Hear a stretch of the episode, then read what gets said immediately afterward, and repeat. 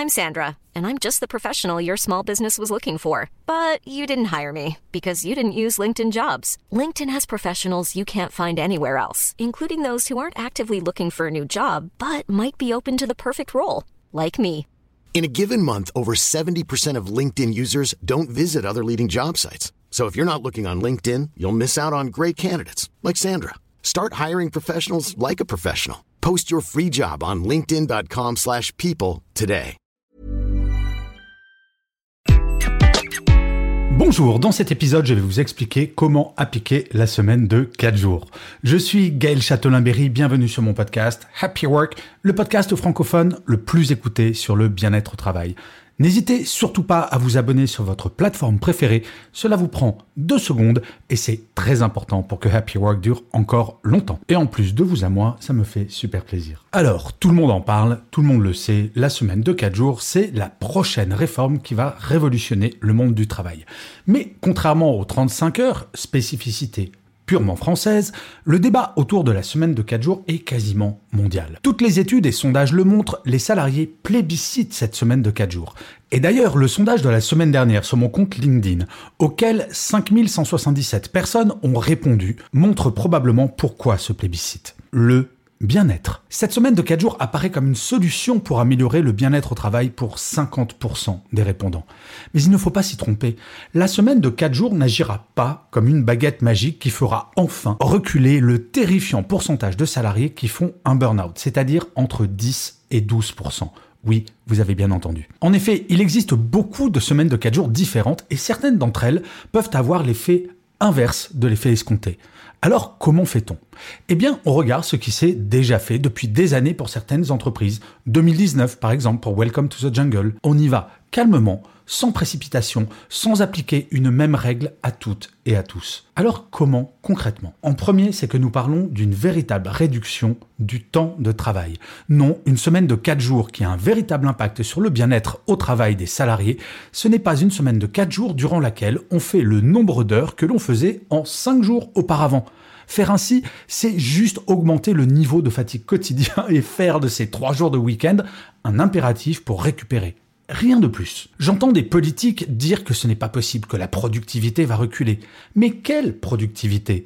La semaine de 5 jours telle qu'elle existe aujourd'hui, c'est 24 jours de 24 heures passées en réunion par exemple, dont 50% de ce temps n'est pas utilisé au sujet des dites réunions. Oui, rapporté à 8 heures par jour, cela fait déjà 36 jours par an totalement non productifs qu'il est possible de récupérer. Le deuxième point, c'est une semaine de 4 jours L'erreur fatale serait de déterminer un cadre figé pour tout le monde. La France a déjà fait cette erreur avec la réforme des 35 heures et nous avons vu les dégâts que cela a fait, par exemple, dans les hôpitaux.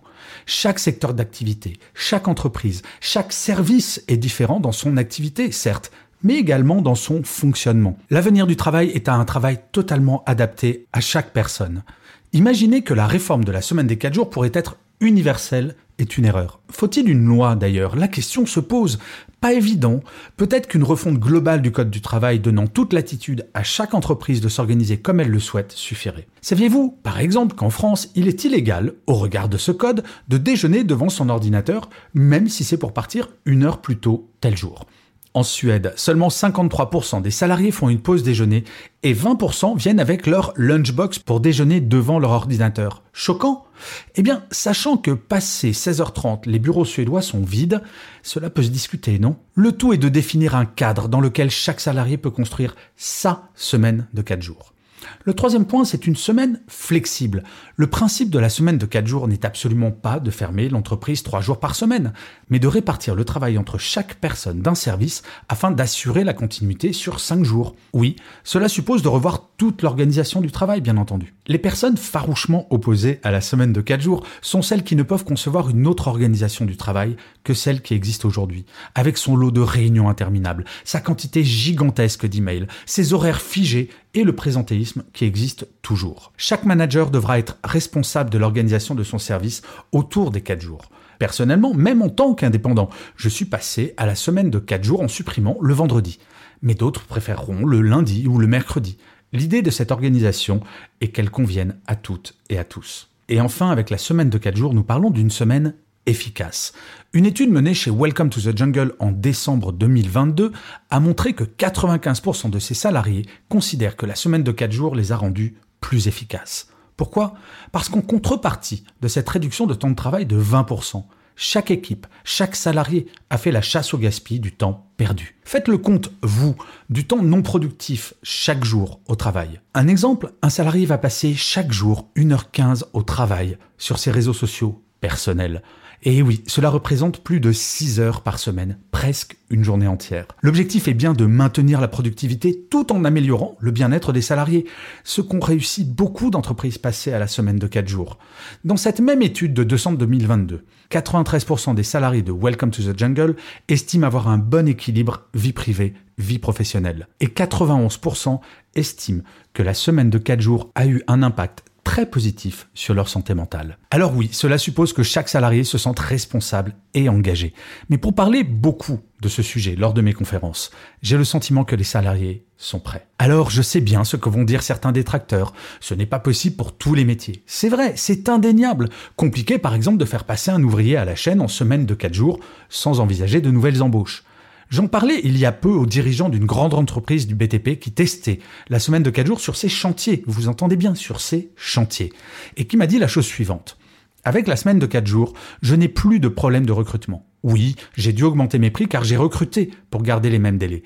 Mais quand j'explique à mes clients le pourquoi de cette augmentation, non seulement la majorité comprend, mais ils considèrent en plus qu'une entreprise qui prend soin de ses salariés est une bonne entreprise. Oui, nous pourrions ne rien changer, rester dans l'organisation du travail telle que nous la connaissons depuis le siècle dernier.